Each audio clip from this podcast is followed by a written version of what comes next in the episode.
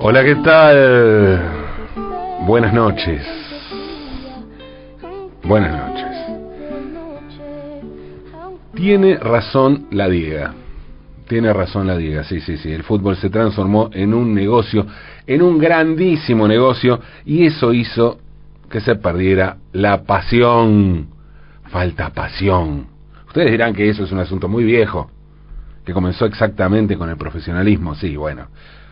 También podríamos decir que incluso antes, durante el amateurismo, ya había empezado, porque el asunto fue gradual, ¿no?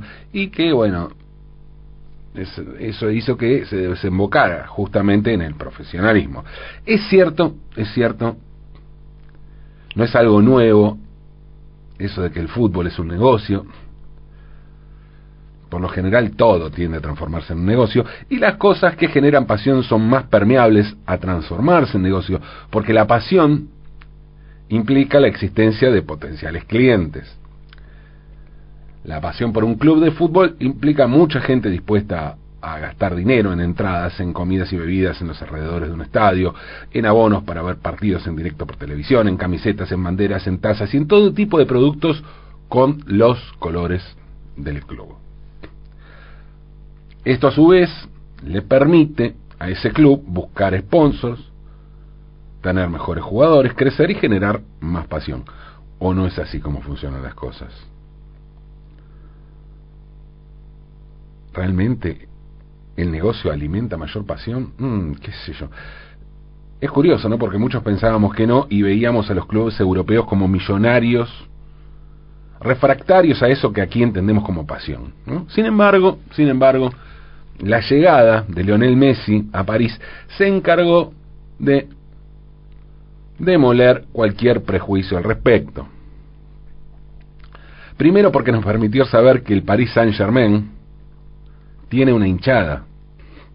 Una hinchada, digo, barra bravas. Son un grupo de, de hinchas pesados. Y que esa hinchada es bastante densa, ¿no? Son ultras, lo que aquí serían barras bravas, y la banca, la banca la propia dirigencia, o sea, los jeques, cataríes. Bueno, la banca la propia dirigencia sí, también igual que acá, ¿no? Solo que allá tienen muchísima más plata. Además de ser que es un país serio, por supuesto, ¿no? Eh, porque esas cosas no pasan, o sí, bueno, pasan, pero de una manera distinta. No, de la misma manera, pero bueno, ponerle que sea un país serio. Bueno, más allá de eso hay que reconocer que los franceses se la recontrabancaron. ¿eh? Esto hay que decirlo. Obviamente, sí, bueno, llegó Messi, ¿no? ¿Cómo no celebrar? Se preguntarán ustedes. Y sí, claro, llegó Messi. Imaginemos si Messi hubiera venido a Newell's. ¿eh? Rosario se hubiera paralizado por lo menos por cinco meses, más o menos, ¿no? Con movilizaciones callejeras de 500.000 personas todos los días. No sucedió eso en Francia, pero bueno, hay que reconocer que lo de París fue recontramasivo. Y más tratándose de Francia, un país que se supone no tiene tanta pasión futbolera como, no sé, Inglaterra, Italia o España. Bueno, más o menos. En París hubo gente que se pasó dos días esperando en la calle para ver a Messi de cerca.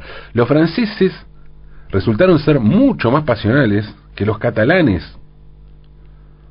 que se confirmaron como los más pechofríos del universo.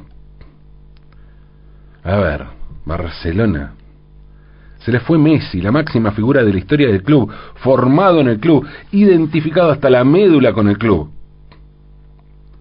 Encima se fue por un error de la dirigencia del propio club, no importa si del actual o del anterior, lo dejaron ir. Y más allá de las lágrimas por televisión, no fueron más de 50 los hinchas que se juntaron frente al Camp Nou para protestar por la salida de Messi. Messi, Messi, ¿entienden que estamos hablando de Messi? ¿Cómo es que no hubo 200.000 catalanes en las calles puteando y exigiendo renuncias? Es difícil medir la pasión, mucho menos dilucidar mucho más, dilucidar si el negocio atenta contra la pasión. Lo que sí es fácilmente cuantificable es el crecimiento del negocio. Y el asunto puede generar quejas de los más insólitas. Quejas que no hacen más que confirmar lo gigantesco que se volvió el negocio del fútbol. Porque una cosa es que cualquiera de nosotros se enoje por lo descaradamente obsceno de los fichajes del Paris Saint Germain y otra muy distinta es que quien se queje sea el mismísimo presidente del Bayern Múnich. Me pregunto cómo hace el PSG para cumplir con el fair play deportivo, declaró Herbert Heinter, presidente del club alemán. O sea, se queja el presidente de Bayern Múnich. Recordemos que el Bayern Múnich no solo es el club más poderoso del fútbol alemán, que su presupuesto está años luz del presupuesto del resto de los clubes de ese país. Y recordemos que no se trata solo de dinero, sino que ese presupuesto le permitió al Bayern ganar los últimos 10, 10 campeonatos locales del fútbol alemán, la Bundesliga. El Bayern es además un club que fue protagonista de varias instancias finales de Champions League. Incluso ganó el campeonato 2019-2020. O sea, la anterior. No la última, sino la anterior. En total tiene seis trofeos, además de ocho subcampeonatos. Y tres de esos torneos los ganó en el siglo XXI. Las quejas del presidente del Bayern Múnich se suman a algunas otras voces que se alzaron también contra el poderío económico del PSG por parte de gente cercana al Real Madrid. ¡Al Real Madrid! ¿Entienden lo que estamos hablando? Es allí donde lo justo se vuelve caradurismo total. O sea, entiendo el punto. Lo del PSG con los petrodólares cataríes es absolutamente escandaloso, ¿sí? Es el poder económico total. Pero quienes se quejan de eso, que quienes se quejen de eso, o sea, el Bayern Munich, el Real Madrid, suena más a envidia que a sed de justicia, ¿no? Es como que Macri se queje porque Grobocopatel está haciendo mucha guita y pida revisar lo de la soja transgénica, ¿no? Ridículo. Sin embargo, queda pendiente la pregunta y necesitamos una respuesta. ¿Es posible hoy pensar en un fútbol guiado exclusivamente por la pasión? ¿Es posible eso? Bueno, para sorpresa de muchos y para alegría de la Diega, la respuesta es sí, sí, es posible. Un fútbol distinto es posible. Un fútbol lírico, romántico, que siga exclusivamente la pasión, es posible. Y si no me creen, se van a tener que hacer hinchas del Lebowski. El Gran Lebowski es una película estadounidense de 1998 dirigida, producida y escrita por los hermanos Joel y Ethan Cohen e interpretada por Jeff Bridges, John Goodman, Steve, Buscemi, Julian Moore, Tara Reid y John Turturro, entre otros. La película es un delirio absoluto, mezcla de comedia surrealista con misterio, donde en realidad el argumento es lo de menos.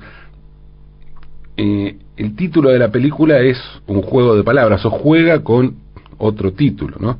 Porque The Big Lebowski, título original en inglés, viene de The Big Sleep, la novela policial de Raymond Chandler protagonizada por el detective Philip Marlowe, que en castellano se tradujo como el sueño eterno, en lugar de del literal, ¿no? El gran sueño.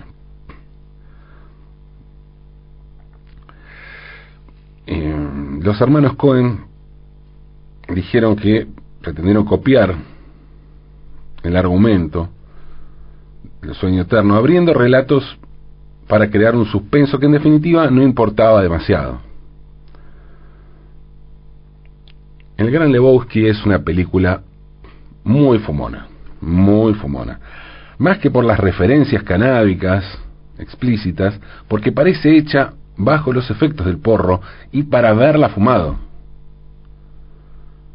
Cuando se estrenó pasó sin pena ni gloria en la taquilla y en la crítica estadounidense, pero con los años se transformó en una película de culto y hasta se creó un Lebowski Fest que reúne a miles de fanáticos. Hoy el Gran Lebowski está considerada la primera película de culto en la era de Internet. Y ese culto excede a los Estados Unidos y llegó a otros países. Sí, sí, acá en la Argentina también existe ese culto por el Gran Lebowski, pero también llegó a Italia, donde un grupo de hinchas, un grupo de gente, decidió homenajear la película de un modo muy particular, creando, digo hinchas, porque fundaron un club cuyo título, cuyo nombre es Centro Histórico Lebowski, Centro Histórico Lebowski. En 2010 fue esto. Un grupo de hinchas de la Fiorentina, en Florencia, en Firenze, en Italia, la Toscana, la ciudad más grande de la Toscana, decidieron que estaban cansados de ver que el fútbol se hubiera transformado en un negocio. Como la vida creían que se había perdido la pasión y que era necesario devolverle al fútbol su espíritu romántico. Renunciaron así a su condición de socios de la Fiorentina y crearon el Lebowski con una consigna. El club sería de los socios y no habría jerarquías. Todo en el club se manejaría de manera igualitaria, horizontal, sin patrones, ni jefes, ni presidentes, ni dirigentes, ni secretarios, ni vocales, nada. Para asociarse al Lebowski hay que pagar una cuota de 25 euros por mes. Si les interesa, hay páginas donde se puede hacerlo. En la actualidad tienen mil socios y con ese presupuesto se mantienen. ¿Eh? 25 mil euros por mes y con eso se van manteniendo. En realidad, diré que más que mantenerse, ¿no? Porque cuando arrancó el club estaba en la octava división y en 11 años subieron dos categorías, ya están en la sexta. Para celebrar ese progreso, ¿eh? en los números, en las categorías, los hinchas socios dueños lograron para esta nueva temporada que comienza un fichaje rutilante, el pase del año en el calcio. El español Borja Valero, que es un jugador que surgió en la cantera del Real Madrid, jugó varias veces para la selección española, fue ídolo y capitán de la Fiorentina, donde jugó seis temporadas, y también jugó tres temporadas en el Inter de Milán. O sea, un jugador importante. Borja tiene 36 años y la Fiorentina le había ofrecido renovarle su contrato. O sea, podría haber, es un tipo grande, pero estaba para jugar un año más, seguro, le garantizaban un año más como jugador de la Fiorentina. Pero el español prefirió dar un golpe romántico al final de su carrera y se fue a jugar. Es el nuevo fichaje del Lebowski. La llegada de Borja Valero supone para el Lebowski una revolución aún mayor en escala que la provocada por Messi en París. Sí, sí, es más, Borja Valero, hay más diferencia, marca más diferencia para el Lebowski y en el contexto, en el plantel que tiene el Lebowski, que Messi en el Paris Saint Germain, porque después de todo en el Paris Saint Germain ya jugaban Neymar, Mbappé, Di María, pero que un jugador de primer nivel del calcio, capitán de un equipo importante como la Fiorentina, decida jugar en la sexta división, eso sí que es una rareza absoluta. Sobre su llegada al Lebowski, Borja Valero expresó lo siguiente en una entrevista.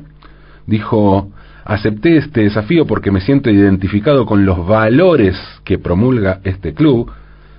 Estaba convencido eh, de jugar otra temporada con la Fiorentina, pero mm, el fútbol también es esto y me he quedado impresionado con la organización, la cantera y el compromiso social con el medio ambiente.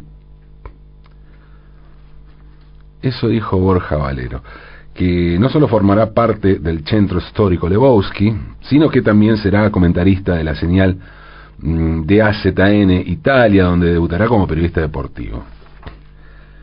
El jugador español fue presentado en su nuevo club con un video donde se lo ve cantando junto a los hinchas y socios, también una rareza, búsquenlo, es muy, muy loco eso, pero bueno, es, no es una identificación en abstracto, sino que tiene que ver, insisto, y como lo dijo el propio Borja Valero, con determinados valores, ¿no?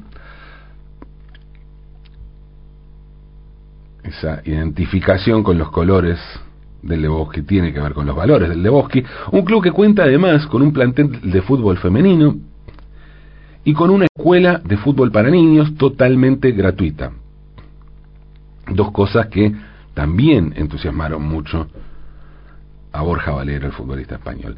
Cada socio del Lebowski posee un voto en las asambleas, donde se deciden los fichajes a realizar, cuál será la próxima, la nueva indumentaria que van a usar, cómo será la pretemporada, y además detalles de todos los detalles de la organización, ¿no? Además los socios también trabajan como empleados del club, se encargan de cortar el césped, mantener las instalaciones, optar, organizar actos para recaudar fondos, donde de paso aprovechan para vender merchandising del club, ¿no? ¿Quién no quiere tener algo, una camiseta, una remera, una taza, algo de del Lebowski, ¿no? Uno de los lemas del Centro Histórico Lebowski es creer en el fútbol romántico. Y los hinchas de este equipo se hacen llamar los últimos que quedan. Sí, sí, los últimos que quedan, así, así se llaman, parecen, ¿no? Los fans de la renga cuando se hacen llamar los mismos de siempre. Bueno, ese tipo de pasión. Sí, sí, Diego, sí, sí.